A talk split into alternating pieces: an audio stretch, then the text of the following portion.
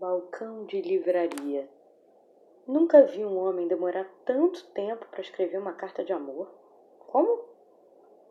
É, não pude deixar de notar. Você apaga, escreve, apaga, escreve. Trata-se de uma carta de amor, não? Bem, já que você se intrometeu, também não pude deixar de notar que você acaba de sair de um telefonema de desamor. Uma desilusão, imagino eu. Paixão deixa você na casa do outro, né? Pois é, eu vivia lá.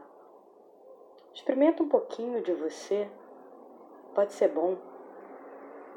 Tem alguma ideia de como é que a gente prova da gente? Escreva uma carta de amor. Uma carta de amor?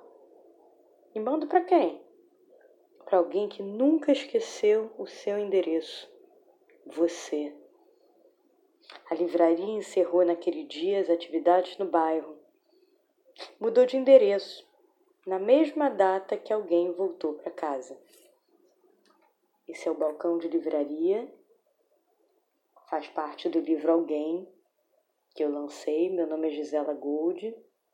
E esse podcast é o estado crônico, que a gente transforma o estado crônico da pandemia em crônica arte e invenção.